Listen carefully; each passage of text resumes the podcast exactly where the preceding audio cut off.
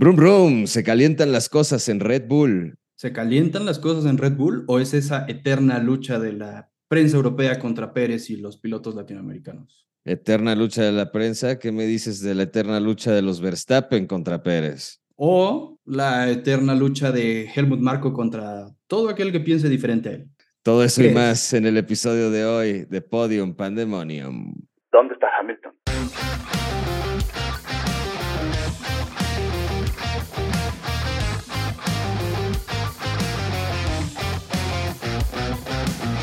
Mi estimado Rafa, ¿cómo estás? Bienvenido al segundo episodio de Podium Pandemonium. Emocionado, emocionado de haber probado las mieles de ese primer podcast, de poderte liberar de todas esas ideas que traes en la cabeza dando vueltas cuando ves un gran premio y que muchas veces no hay con quién compartirlo, porque a veces mis familiares solamente me preguntan, ¿y quién acabó en primero o en segundo? Y ahí voy a contarles toda la carrera y después dejan de ponerme atención como a los cinco minutos. Parecemos locos a veces hablando de, de, todo esto de la Fórmula 1, pero es que de verdad es este. Yo, yo siempre he dicho que la gente que de verdad le da oportunidad y se clava un poquito más como en tratar de ver lo que hay detrás y que no son nada más cochecitos dando vueltas, se lleva una gran sorpresa de lo emocionante que puede ser este deporte. Completamente de acuerdo. Y si me dejas, podemos hacer aquí un, un comercial eh, para el que no le haya entrado a, Fórmula 1 y piense que es complicado y que tal vez a esas alturas del juego ya no sé quién es quién, vale la pena que le entren a Drive to Survive. Es como un buen documental en donde te informas de dónde vienen las luchas, en qué lugar está cada uno y por qué es importante eh, lo que está pasando en las carreras actualmente. Es una buena forma de iniciar y después van a estar súper enterados de todo lo que hablamos acá. Totalmente, se pueden poner al corriente no nada más con lo que pasó la temporada pasada, sino las, las cuatro temporadas anteriores. Correcto. Eh, ahí viene, pueden ver cómo eh, llega Checo a Red Bull. Sí. Eh, pasan cosas muy emocionantes, cómo se va Ricciardo, cambia de equipo, se va de Renault a McLaren. Hay, hay muchas cosas muy emocionantes que suceden. Es un muy gran, es un muy, muy, muy buen eh, resumen de los últimos años y, este año están grabando otra vez. Es, es, parece ser que es algo ya para, para largo que Netflix esté documentando las temporadas. Seguramente eh, es algo que les ha venido bien en términos de estar más cerca del público joven, de ese público como muchos que conozco yo, de los 15, 16 años, eh, que tomaron esa serie como primera referencia y que hoy están metidísimos, interesados en, en las noticias, buscando cuál es la siguiente carrera y tratando de entender y, y, e informarse un poco más de lo que sucedió antes de que existiera Drive to Survive. Pues eh, ojalá le entren y si no, también pueden eh, enterarse de todo lo que sucede con la Fórmula 1 escuchando Podium Pandemonium. Semana tras semana vamos a estar trayendo eh, lo más importante de, del mundo de la Fórmula 1 y sobre todo cuando haya fin de semana de carrera, pues los resultados y, lo que va pasando con, la evolución de, de, los equipos en esta temporada, que parece ser que ahorita lo que está en boca de todos es el campeonato de pilotos en manos de Red Bull. Checo Pérez contra Max Verstappen, al parecer ya en igualdad de condiciones con un coche bastante, bastante rápido. Eh, y se va a poner interesante cómo las siguientes carreras, cómo van eh, posicionándose entre ese 1-2. Claro, eh, ahí vemos eh, realmente ya dónde se encuentran los pilotos, ¿no? Tras una adaptación mucho mejor de, Checo, vemos que se encuentra más cercano hasta ahora de, de, de Max.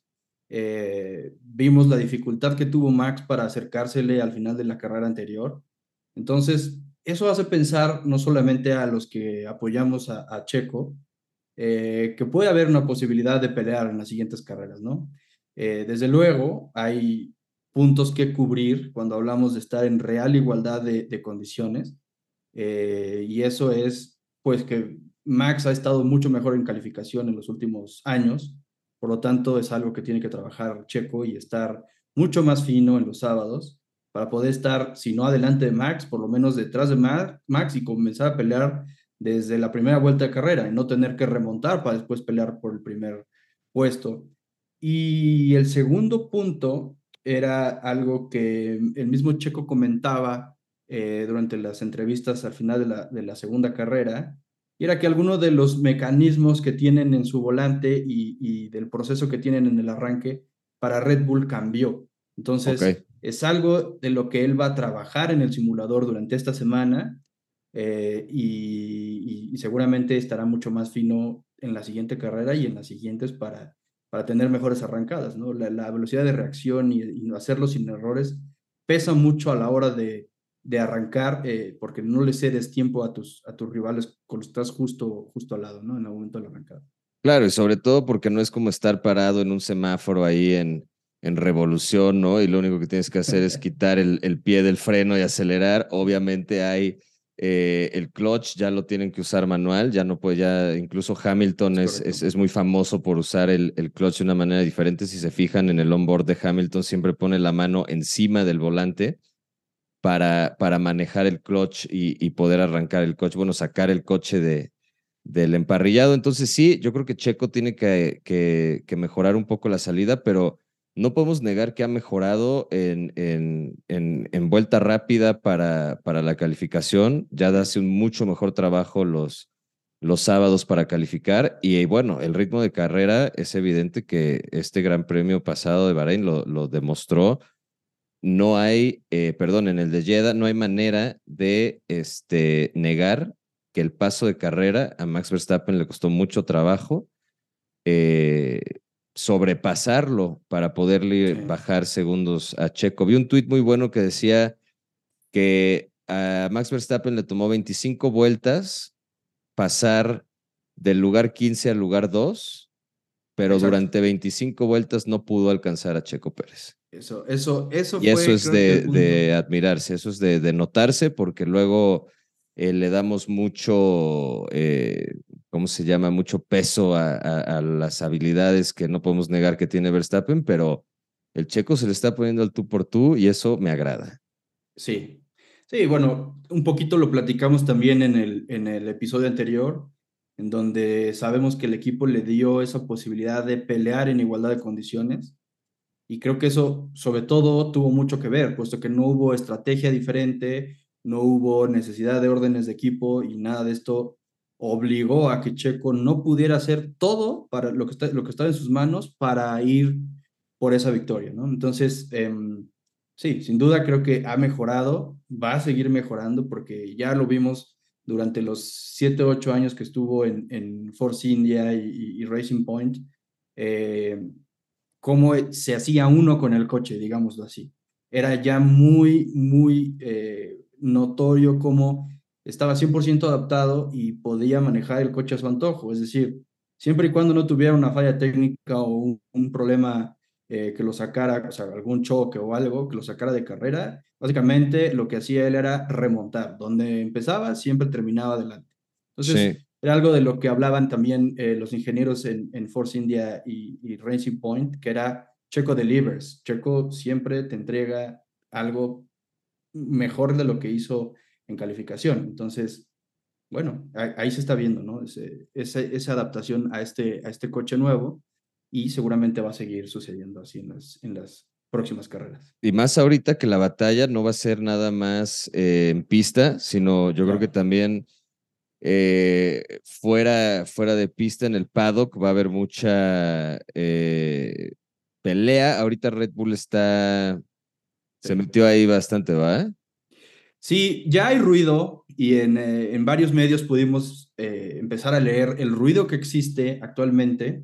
De hecho, hubo una, una entrevista que le hicieron a, a Damon Hill, por ahí en Motorsport, me parece, eh, y le preguntaban cómo, cómo veía este tema de, Red Bull, si realmente Checo se encontraba en igualdad de condiciones o no. Eh, él decía que él ve a Checo como un piloto que sin duda tiene la capacidad, por su madurez, de ir eh, a pelear con Max, ¿no? Es, como bien dices, innegable las habilidades de Max y, creo que esa es la carta fuerte de Max, que a pesar de su corta edad o, de su juventud, eh, se encuentra en esas condiciones y creo que esa va a ser la carta que él va a jugar con Red Bull, decirle yo soy el futuro, por lo tanto no lo apoyes a él, que él solo está, aquí para ser el segundo piloto. Eh, pero básicamente está en manos de Checo, Es decir, si Checo logra hacer buenas calificaciones eh, y comenzar a pelear desde las primeras vueltas con, con Max y logra ser más rápido, eh, digámoslo así, de forma eh, innegable, es decir, que sea evidente, no va a haber forma de que le, le, le, apliquen órdenes de equipo o le apliquen algún otro tema distinto a Checo, es decir, básicamente está en sus manos. Claro, la consistencia en pista es fundamental y sobre todo ahora que hay un nuevo equipo directivo en, en la parte de mercadotecnia, Red Bull tuvo algunos cambios grandes como marca en esas áreas, entonces eh, Checo es, es, es, un, es una mina de oro eh, para Estados Unidos, el público latino, eh, incluso hablábamos hace rato de, de, Brasil también, o sea, puede generar mucha emoción al público latino en general, Canadá. Entonces, sí, tanto la, lo que haga Checo en la pista más lo que haga como, como una marca, digamos, fuera de, puede, puede empezar a ser muy grande y empezar a sonar más. Y sí, yo creo que Verstappen ya sintió los pasos en la azotea y no está muy contento. ¿Se le ve incómodo o eso fue lo que se pudo percibir después de la carrera en, en Jeddah? Eh, no estaba, no estaba contento porque no le gusta ser segundo, básicamente. Él, él estaba planeando una remontada épica y llegar a la victoria y desafortunadamente no se le dio así. Eh, ni modo, o sea, eh, creo que todo el mérito lo tiene por esa gran remontada y llegar al segundo, pero también tiene todo el mérito Checo de, de haber hecho una carrera donde no le dio espacio, básicamente.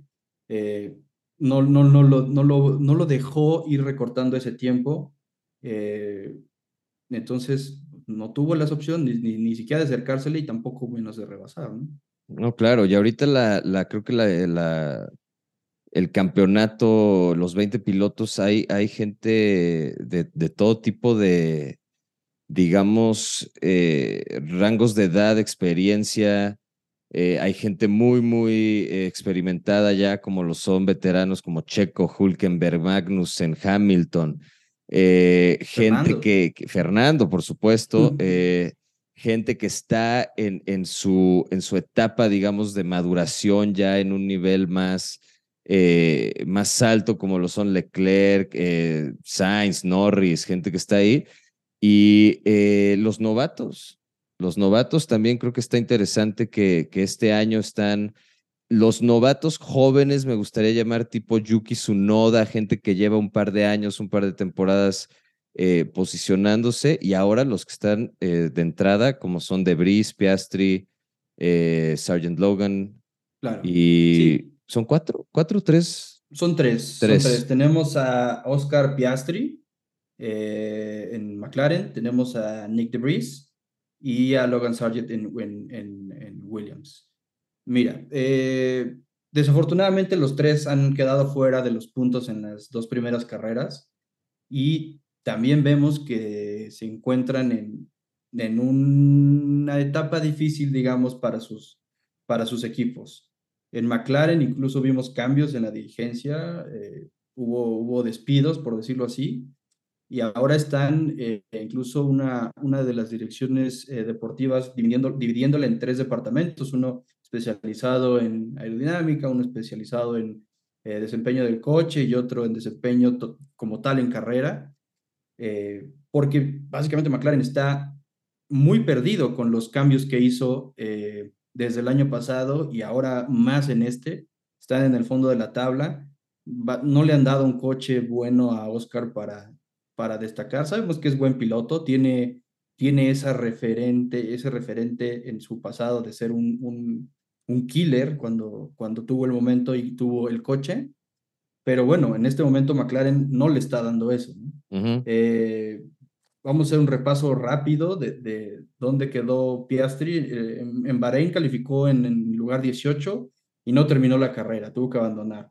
Y en Jeddah eh, calificó en noveno, muy buena calificación, destacando también que había lugares disponibles porque tampoco eh, disputó la, la, segunda calificación Max, y, pero desafortunadamente terminó en el lugar número 15 en Jeddah. ¿no? Y luego hablamos de Nick Debris, que según yo es el novato que tenemos en, en, eh, en Alfa Tauri. sustituyendo a, a Pierre Gasly. calificó en el lugar 19 para Bahrein y terminó en el lugar 14. Y en Jeddah calificó en el lugar 18 y otra vez terminó en el lugar 14. Entonces, fuera de los puntos. Eh, ahí sí creo que es un tema más de adaptación, eh, porque sabemos que los Alfa Tauri han tenido buen desempeño y se vio incluso a Yuki peleando ahí en, el lugar 8, 9, 10 con Hulkenberg y con los, con, bueno, más bien con los dos Haas, con Hulkenberg y con eh, Kevin Magnussen. pero bueno, también Yuki terminó terminó atrás, ¿no? Afuera de los puntos, sigue sin puntos. Es decir, eh, los Alfa Tauri no han sumado estas, estas dos carreras. Y al final, Logan Sargent, el, el, el novato de, de, Williams, que eh, para Bahrein eh, calificó en el lugar 16 y terminó en carrera en el lugar 12 sin puntos. Y en Jeddah no pudo hacer la calificación y terminó la carrera en el lugar 16. Entonces, eh, pues bueno, no, no han sido buenas carreras para los, digamos, debutantes, porque a mí no me gusta la palabra novatos. Sabemos que para poder llegar a Fórmula 1, claro. Eh, ya estuvieron en otras categorías y se dan durísimo. O sea, la realidad es que la competencia es muy, muy fuerte. Pero bueno, en todos los medios se les llama novatos y a mí me encanta eh, la palabra debutantes porque, bueno, sí, están debutando en la, en la, categoría, pero la realidad es que tienen muchas tablas estos, estos jóvenes, porque son muy jóvenes. No, bueno, por supuesto, para llegar a los 20 años, estar manejando en la Fórmula 1 sí requiere este, un mérito gigantesco. Eh, Nick DeVries fue el que se lució eh, la temporada pasada cuando entró de relevo este, para Williams, dio un carrerón, sumó puntos y em, creo que va a ser interesante ver, ver su desarrollo. Yo es al, al que más le, le, tengo fe, no tanto a, a, Piastri. La verdad es que la forma en la que hizo las cosas, que yo son todos unos tiburones ahí, que no hay este espacio para, para desaprovechar oportunidades, pero desde ahí me cayó un poco mal y, este, y me da gusto que le esté costando un poquito de trabajo con McLaren, este, la verdad. Pues sí, es un pago de piso, por decirlo así. Exacto, exacto. Le tocó este, pues estos años de desarrollo. Si McLaren no hace algo pronto y con estos cambios que mencionas y empiezan a, a tener mejor rendimiento, yo creo que incluso hasta Norris se puede hartar de, de estar en McLaren y va a buscar un lugar que le ofrezca este, una mejor oportunidad para, para crecer dentro de la Fórmula 1. Se van a abrir lugares, yo creo que se van a ir abriendo lugares Hamilton, eh, su futuro está un poco indeciso en este momento. Mercedes no se sabe si le va a poder dar un coche que de verdad pueda, con el que de verdad pueda volver a pelear por el campeonato. Yo lo dudo, o sea, sobre todo por, por la evolución que ha tenido Red Bull y sobre todo lo que vemos con Aston Martin, eh, Ferrari. Entonces, necesita un cambio bastante, bastante grande para que Hamilton pueda eh, otra vez pelear de verdad por un campeonato en Mercedes. Sí, la realidad es que Hamilton no se ve cómodo. Eh, no se le ha visto cómodo en calificación, no se le ha visto cómodo en carrera. Su semblante después de las carreras es de completo, no completo enojo, pero sí de, de no estar en su materia, ¿no? Digamos que es un piloto que después de estar siete, ocho años manejando el mejor coche de la parrilla, eh, donde básicamente tenía las de ganar, si, si tenía una buena tarde y nada salía mal, eh, y ahora no solo no le está yendo bien, sino además está eh, teniendo problemas porque el coche no es estable. El, año pasado tuvieron mucho tema con esto del rebote, el proposing. sí, parecían de esos coches que tunean en Los Ángeles y los hacen brincar con hidráulicos ahí. Sí, sí, sí. Sí, sí, sí. Eh, y era, y era incluso, bueno, se habló que era doloroso, ¿no? Que incluso les, les lastimaba la espalda. Entonces, todo esto ha derivado quizá, bueno, siento yo, en una eh, desgaste de la relación con Mercedes, porque también Toto ya no se ve tan defensor de Luis como lo había sido en años anteriores, ¿no? Sí, ¿Qué opinas de, de, ese, de ese, de que se esté un poquito cerrando la puerta para una renovación de Luis eh, en, en, Mercedes. Yo creo que, mira, yo no creo que sea tanto que Mercedes le vaya a cerrar la puerta a Luis. Yo creo que es más bien Luis el que le va a cerrar la puerta a Mercedes diciéndoles, eh, incluso estuvo muy sonada esta declaración de, de Luis cuando habla y dice que él ha, ha manejado 25 mil coches diferentes y sabe lo que necesita el auto, ¿no? Y entonces que esta ocasión el equipo no lo escuchó a sus recomendaciones para el desarrollo, para que esta temporada fueran más competitivos. Y, y bueno, yo creo que ahí ya está un poco friccionado, se separa de su entrenador Angela Cullen, que no sé si eso haya sido Sí. más una decisión de ella para irse a, a, a, a perseguir sus sueños, como lo decía Luis en un post en donde publican la separación, o si fue Luis más bien como diciendo, necesito ya sentir que esto está renovándose en todo sentido porque el rendimiento no está donde le gusta y sabemos todos que, que es este, definitivamente eh, tiene el, el, talento, es innegable que es este, probablemente los mejores pilotos que va a haber en la historia de la Fórmula 1, pero sí, eh, pues no tiene su arma secreta que es traer un buen coche.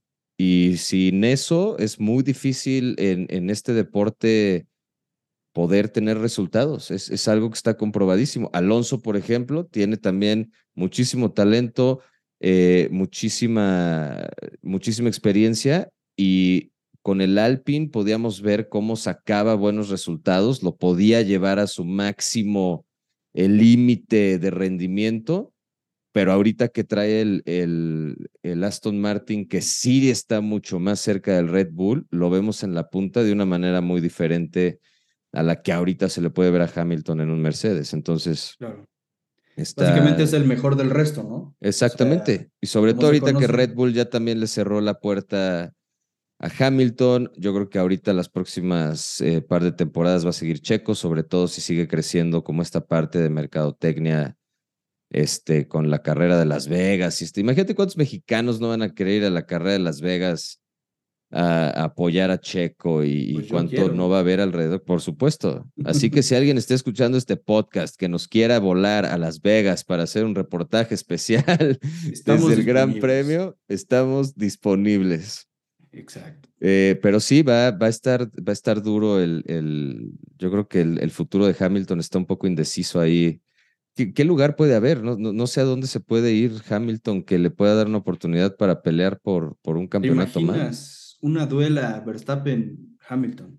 A mí me encantaría verlo. Me encantaría ver una carrera de exhibición que dijeran como mañana durante la Free Practice 2 vamos a subir a Hamilton al Red Bull y los vamos a dejar echarse un sprint race de un bonus, un bonus así en, en Las Vegas como espectáculo único. Exacto. Un sprint race Hamilton Verstappen, los dos en el Red Bull, estaría, sería épico. Con luces de Fast and Furious abajo de Exactamente, nice. totalmente, con, con este turbos y todo incluido. Y...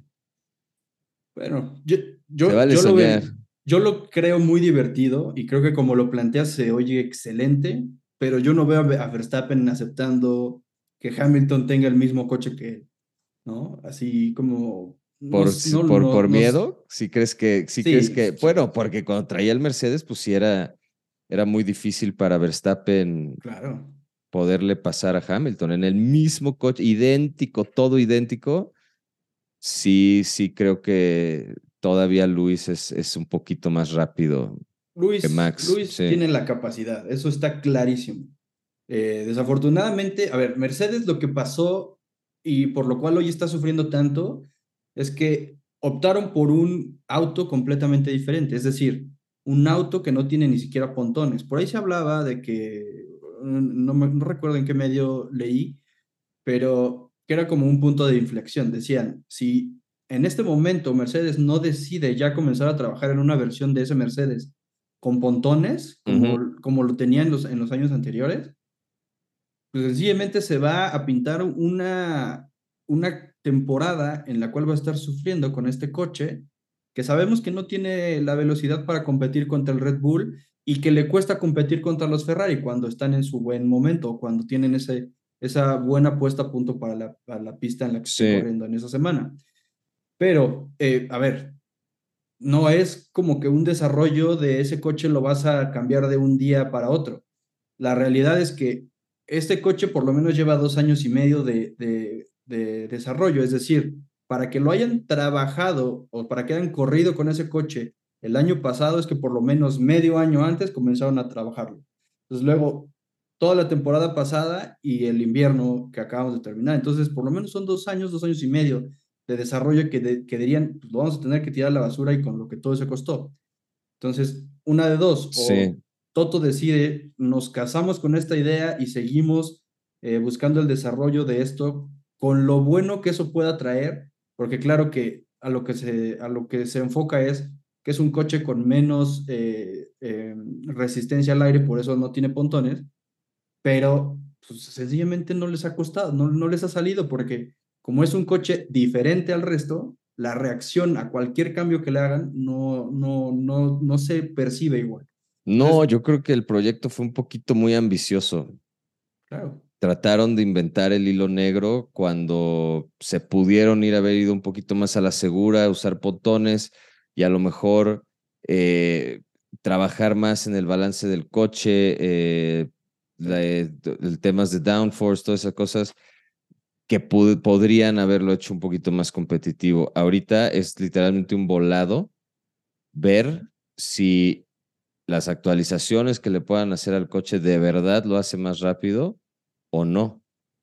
Lo que hizo Aston Martin fue, mira, vámonos con algo mucho más conservador en ese sentido de, diseño y de, eh, digamos, el coche más parecido a lo que ya sabemos que funciona y, y, con eso trabajemos. Entonces yo creo que Mercedes se fue para el otro lado, quiso inventar algo totalmente nuevo y pues en este caso no, no les ha resultado tanto como todos los siete años, ocho años anteriores que dominaron sin, sin ninguna duda.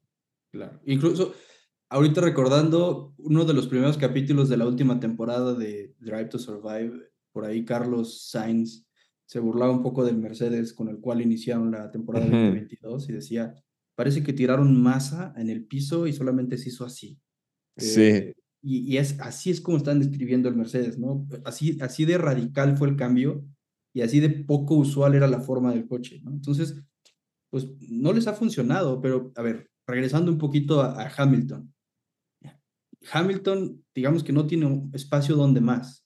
O sea, no. la alineación de Ferrari también está sellada, por decirlo así. O sea, tienes una alineación de lujo. Ferrari no ha tenido éxito eh, como ellos quieren, porque también tenemos que, que, que decir que son el, el, segundo equipo de 2022 y con el segundo piloto en 2022 cuál es un desempeño excelente y muy, muy importante, pero al mismo tiempo, pues no están ganando las carreras que, que deberían ganar, porque cuando sales en la pole position es una carrera que de inicio deberías estar ganando y no está pasando así, ¿no? Entonces, de acuerdo. Son errores de estrategia, son errores de confiabilidad del coche, problemas de motor y centralitas y baterías y todo lo que tú quieras, y está sucediendo. Entonces, eh, esa es la razón por la cual, digamos, Ferrari no es campeón del mundo y no tiene un, piloto campeón del mundo hoy. Pero la alineación es excelente. O sea, no puedes tener, yo creo, una, una alineación mejor sin, sin, que, sin que alguno de los equipos top te suelte uno de sus estrellas. Es decir, de acuerdo. que te suelten a Max, que te suelten a Checo o que te suelten a, a George Russell, que es una estrella incipiente, pero creo que también tiene una capacidad bárbara. Y, y por el otro lado ves a Luis y a Checo, que pues es lo mismo, es digamos el mismo escenario un poco que, que Alonso, ya los de experiencia, pero ya es con más cautela, y ahí te vas por eh, contrato de un año, ¿no? De acuerdo, uno por uno y vamos viendo si funciona o no. Ahora, me gustaría plantearte algo. ¿Qué pasa si digamos que este año, a finales de este año, Leclerc se harta de Ferrari. Hamilton se va también harto de Mercedes. ¿Crees que Ferrari esté interesado en alguien como Leclerc? ¿O Leclerc estaría interesado en Ferrari confiando que ahora sí le van a dar un coche con el cual competir por el campeonato del mundo? ¿A Ferrari le sirve un, un piloto tan experimentado como Hamilton a estas alturas? Teniendo el coche tan cerca de, de, ser así de competitivo como lo necesitan. Claro, es que en ese caso, lo difícil de esta historia es que Luis estaría tomando el lugar de Carlos. Porque ahí el piloto, o yo lo veo así, el piloto desarrollador en Ferrari es Carlos, porque es el que tiene la experiencia, es el que sabe más de puesto a punto, es el que sabe más de desarrollo del coche. Y en, y en, y en todo caso ahí Leclerc es la estrella, es el piloto rápido, que sabemos que es nato, porque también ha tenido un desempeño impresionante en categorías y viene como una gran promesa, ¿no? Claramente es un, es un piloto de, de experiencia también, o mediana experiencia, pero yo siento que ahí en el lado de desarrollo pesa más Carlos por su amplia experiencia en Fórmula 1, ¿no? Entonces, sería que se vaya Carlos y que, que Luis tome lugar de, pero yo veo mucho más factible el otro escenario, que, que Charles Leclerc se canse de los errores eh, y que le, de todas las carreras que ha tenido que perder por errores de estrategia, errores de confiabilidad y errores de todo tipo, y, que, y, que es, y que él busque otro lado, o sea, que, que lo busquen en algo, no sé, puede ser Aston Martin, si Fernando decide hasta aquí y ya gané tantos podios o, rompió el récord de Kimi Raikkonen o no sé, el que tú quieras, ¿no? Ahora, Stroll es bastante consistente, pero yo no creo que Stroll jamás en su vida vaya a ganar un campeonato mundial. Entonces, ¿cuándo va a decidir su papá que es momento de mejor tener a dos pilotos contendientes por, por el campeonato que, que a uno?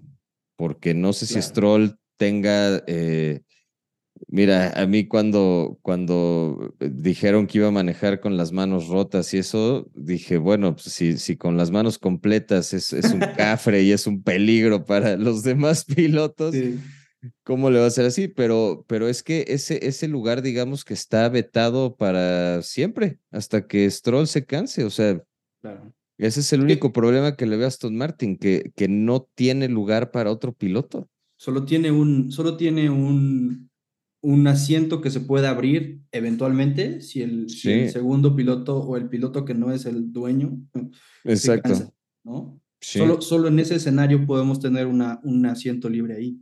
Y creo que es el único equipo que le podría interesar a, alguien como, como Leclerc si se cansara de Ferrari, porque también siento que en Mercedes sería difícil que estuviera al lado de George, porque George también ya tiene mucho peso. De acuerdo. Como bien dijiste hace rato, George fue, eh, pues básicamente, en quién se, se, se, se, con quién se comunicaron para el desarrollo de este coche y no tanto en Hamilton, ¿no? Entonces, ese es el peso real ahora de George Russell. ¿no? Sí, y lo está demostrando. Trae un paso bastante sólido, es consistente, eh, sabe que, que, puede competir por ahí. Eh, bien, también lo dijo Alonso, eh, una ayudadita de Red Bull en algún momento sería muy útil para ellos, algún, algún Red Bull que se quede a media pista por alguna falla, que haya este, algún eh, más adelante en el campeonato hemos visto muchas veces que entre pilotos del mismo equipo, si hay una competencia por puntos, por títulos, pueden cometer errores. Eh, me acuerdo de uno muy, muy claro, por ejemplo, de, de Ricciardo cuando se le, se le fue por atrás a Max Verstappen y... en Azerbaiyán, En Azerbaiyán, o sea, eh, Russell y Hamilton en Barcelona, ¿te acuerdas? Sabes que se despistaron los dos juntos, o sea Todavía puede pasar algo más adelante con Red Bull que le abra las puertas a precisamente Alonso, Russell, Hamilton, incluso los Ferrari que vienen ahí atrás para hacerse de un par de victorias por ahí que no le vayan a Red Bull. Entonces, ahí... Para eso estamos hablando de un escenario en el cual Max y Checo están peleando adelante y, y bueno, ya ya a mitad de temporada peleando por una cercanía de puntos considerable, ¿no? O sea, ya traemos a ambos pilotos con carreras ganadas y, están peleando fuerte arriba, ¿no? Eh, eh, yo creo que ese escenario se puede dar, sin duda, pero nos estamos yendo muy temprano con la silly season. Eh, la, realidad, creo, es que sí, se le ve incómodo a Hamilton veo en algunos momentos enojado a, a, a Charles. Charles siento que, que a veces ya no responde de la misma forma que lo hacía el año pasado, como todavía preguntando, ok, ¿qué vamos a hacer? Sino ya la respuesta es, pero ¿por qué estamos haciendo esto? ¿no? Y ya incluso los gestos con las manos en el volante son mucho más evidentes de, de una persona molesta que de una persona que está tratando de esperar una, una, solución, digamos, una indicación, exacto, sí. Exacto. y me da gusto, ¿eh? ya, ya, yo creo que Leclerc ya le aguantó bastante a Ferrari eh, errores de estrategia, eh, malos manejos en pits. Eh, ahorita, por ejemplo, le costó una posición con Hamilton en Jeddah que se veía bastante, digo, del, del, libro de texto, ¿no? Mantén el paso firme, avanza, lleve al límite del safety car y vas a estar adelante de Hamilton. No le avisan que, que Hamilton entró a pits, etcétera, y, pierde la posición por, por un error de comunicación. Entonces, claramente ya le están este, empezando a, a, caer mal estas cosas. Yo también estaría desesperado. Dices, tengo, tengo, un coche capaz de competir y por cosas como estas no estamos pudiendo sacar esos puntos. Ha de ser bastante, bastante cansado. Bueno, la buena parte de esto es que no está Matías Binotto para hacerle ese regaño ahí en, el pit lane. Para levantarle el dedo y decirle, cállese o te calmas o, la próxima vez nos equivocamos más. Exacto. Eh, pero bueno, ¿no? Ahí, ahí está ahora Franz, ¿no? Este, este, este eh, director de equipo mm, que viene de, de, Alfa Romeo, que yo creo que hizo buen trabajo en Alfa Romeo, eh, no solo con, con la selección de pilotos, sino con el desempeño, siempre presentes en, en algunas calificaciones en Q2 y Q3, sumando puntos. Y yo pienso que le va a ir bien. Yo creo que que en eh, el escenario en, Ferrari no puede ser mejor, porque solamente puedes mejorar cuando ya has tenido toda clase de errores, ¿no? Pero bueno, ojalá que así, así se pinte la temporada para él, porque eso lo único que nos va a dar a nosotros es más peleas. Eh, si se pueden acercar a los Red Bull, qué bueno. Si no, que sea una pelea entre Mercedes y, eh, y los Aston Martin con Ferrari, ¿no? Eso seguramente va a ser diversión para nosotros en las carreras. ¿Qué te parece? Perdón, adelante. No, totalmente de acuerdo. Justo te iba a preguntar que si algo así vamos a poder ver en el Gran Premio de Australia ya este siguiente fin de semana. Exacto. Hablando de los paquetes de actualización que traen los equipos en cada Grande Premio o Gran Premio, eh, el Podium Pandemonium también trae eh, paquetes de actualización. Este primer paquete de actualización eh, incluye que ahora en el, en, el, en el episodio, a partir de este episodio, vamos a comenzar a hablar de pronósticos de la siguiente carrera. ¿no? Entonces, ¿cuáles son tus pronósticos para la siguiente carrera? Que, a ver, aclarando, es completamente al aire porque no hemos visto prácticas libres, no hemos visto si ya Mercedes trajo su, su siguiente actualización o, o, o, se nos van a quemar los dos Red Bull, no sabemos. Es el feeling de hoy. El feeling de hoy me dice que Verstappen, en su desesperación por hacer algo mejor que Checo, va a cometer un error. Checo va a salir en primer lugar y Checo va a ganar los primeros tres lugares del Gran Premio. Le van a dar los tres trofeos, le van a echar, le va a sonar el himno nacional tres veces. Y no, pero realísticamente creo que, creo que Red Bull eh, podría llevarse la calificación. En carrera todo puede pasar. Me gustaría ver a Alonso de regreso en el podio. Eh, y, sí, ojalá, ojalá que sea emocionante la pelea y que no se separen por, 40 segundos eh, de diferencia con los demás coches. Pero sí voy, mira, ya sí, realista, realista, voy a ir Verstappen en primer lugar, Checo segundo. ¿Y por qué no? ¿Por qué no? Leclerc en tercer lugar. me parece muy bueno. Me gusta, me gusta que estás dándole ese voto de confianza a los Ferrari y que crees que, que no solo van a mejorar, sino que además eh, Leclerc va a lograr eh, superar esos, esos fantasmas que le Es que me cae muy bien, güey, me cae muy bien, creo que es un gran piloto, creo que tiene todo para ser campeón del mundo y de verdad no, no puede ser que, que ha, ha tenido mala suerte.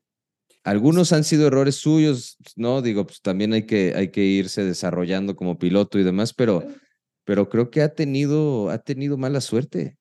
Sí, de acuerdo. Es, es, es un tipazo, o sea, se le ve, se le ve como ese, ese tipo de personas que le quieres presentar a una de tus amigas, ¿no? Es Exactamente. Todo, todo bondad, todo caballeroso, todo educado. Sí, te doy tiempo, sí, te, mira, no me importa que seas un fan impertinente y me esté este, interceptando a la, a la, salida del restaurante, sí te firmo la camiseta y luego ya me subo a mi Ferrari personalizado, pero, o sea, sí, es, es, un, es una persona agradable y que para, o sea, ya hablando en términos de, de, de, de Fórmula 1, creo que ha trabajado mucho, o sea, de verdad se ve, el, el, el tipo ha trabajado mucho en, en simulador y en, y en estar ahí para, para cuando el equipo lo necesite y desafortunadamente no se han dado los resultados por, por, digo, la mayoría de las veces por problemas de estrategias y fallas, pero también sí. ha cometido errores, como bien dices, es, es claro.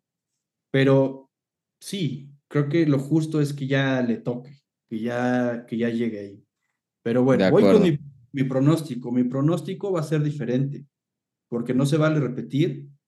Uh -huh. Yo creo que Checo se va a redimir de ese primer, eh, primera carrera, la carrera en la que debutó Checo en 2011 fue en, en Albert Park, en, en Australia.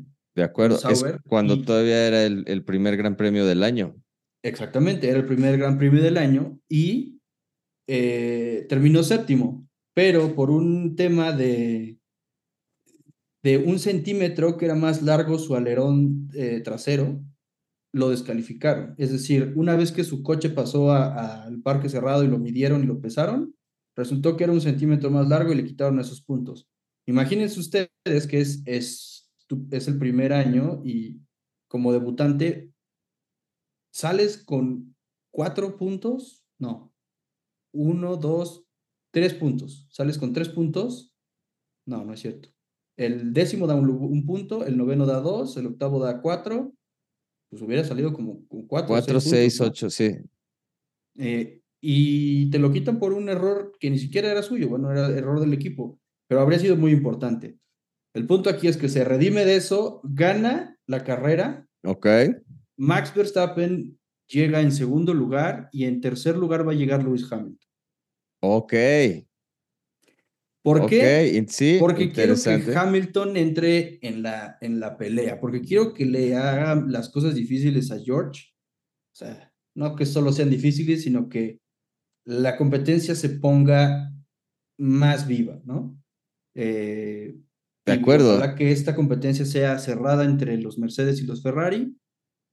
Desafortunadamente en este caso estamos descartando a los Aston Martin, pero todavía tenemos que ver realmente cuál es el nivel que tiene Aston Martin en otros circuitos, ¿no? Claro. De constructores, se mantiene eh. Red Bull arriba. Sí. Aston Martin va a estar ahí. Va, Aston Martin va a seguir sumando. Eh, igual pienso que tal vez no llegue en tercero, pero si llega en tercero Hamilton, eh, bien Fernando podría ser cuarto. Entonces, eh, pensando también que ya Lance esté en mejores condiciones eh, también, pienso que igual va a seguir sumando, lo cual lo, los va a tener eh, en, en, una buena posición. Si lo vemos en puntos, hoy Red Bull tiene 87 puntos, Aston Martin tiene 38 y Mercedes tiene 38 puntos. Entonces, sí. es importante que el que esté adelante, perdón, el que sume tercer lugar va a estar adelante, ¿no? De acuerdo, va a estar interesante la, la pelea tanto de pilotos como, como de constructores. Y bueno, esperemos que sea un fin de semana interesante, que empecemos las prácticas ya eh, desde el viernes, sábado y domingo la carrera, que seguramente será temprano, normalmente por el, el cambio de horario con, con Australia. en esta, en esta carrera va a ser diferente porque eh, como estamos en el otro lado del mundo, eh, creo yo que los, eh, los horarios van a ser de eh, jueves a la noche. Es decir, Australia, Exacto. la primera práctica va a ser el 30 de marzo a las 7.30 de la noche, la práctica 1, y termina a las 8 y media. Es decir, el 30 de marzo es nuestro jueves. Nuestro jueves, jueves sí.